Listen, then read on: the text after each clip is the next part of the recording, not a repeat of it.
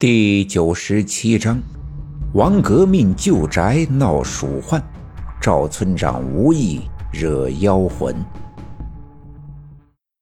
王兰花活着的时候是刘家镇的妇女主任，虽然工作算不上出色，但也本本分分、勤勤恳恳。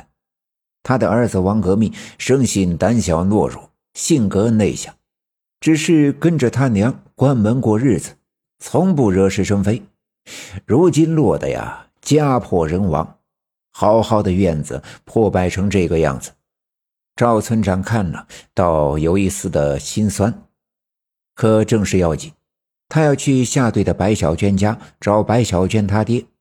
上次他坐了宋教授的车去了县城，赵村长想跟白小娟他爹打听一下，看能否找到一些关于宋教授的信息。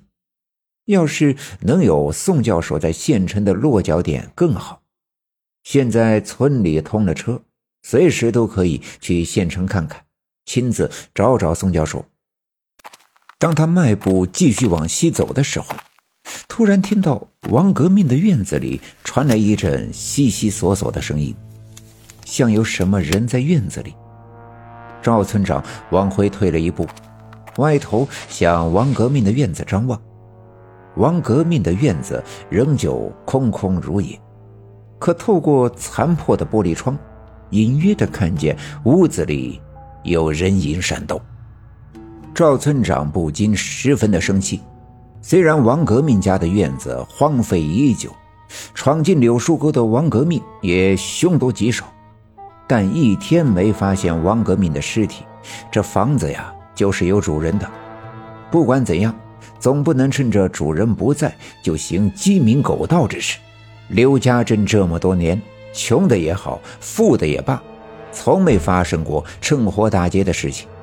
现在居然有人进了王革命的屋子，这事儿既然遇上，岂能不管？别看赵村长年近古稀，但毕竟年轻时候呀是行伍出身。伸手一扶低矮的院墙，一偏身子，轻轻地跳进了王革命的院子。王革命家的院子杂草丛生，草丛遮住了阳光，所以下面的积雪还没完全融化。赵村长的脚踩在上面，发出咯吱咯吱的响声。于是他尽量放轻脚步，贴着墙根，小心翼翼地往屋子的方向走。他不想惊动屋子里的人，因为他想看看到底是谁手脚这么不干净，喜欢偷偷摸摸的占人家的便宜。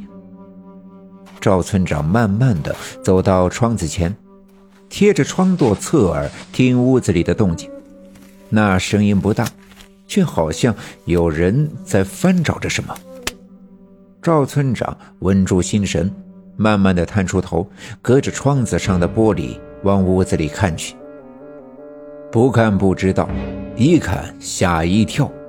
尽管屋子里的光线有些昏暗，但仍旧能看得清楚，根本就没有什么人的影子，而满屋子的全是大个儿的耗子。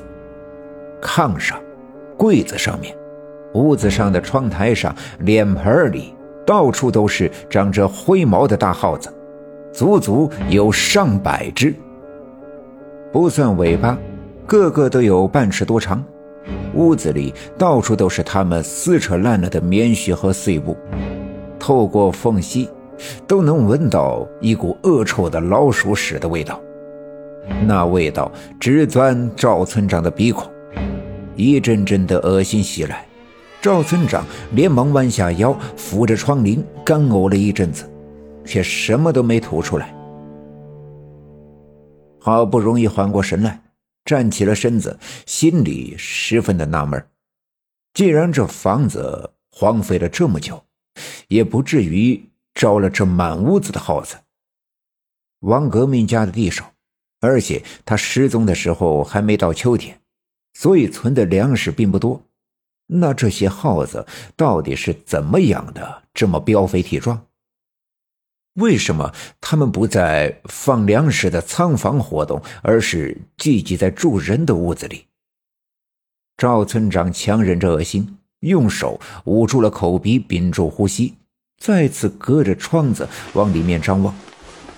那些大耗子并没有被赵村长刚才干呕的声音惊动，仍旧在屋子里上窜下跳。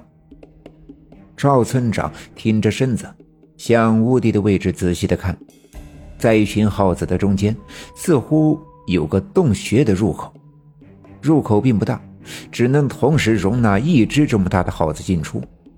一些耗子进进出出，好像是在忙活着什么。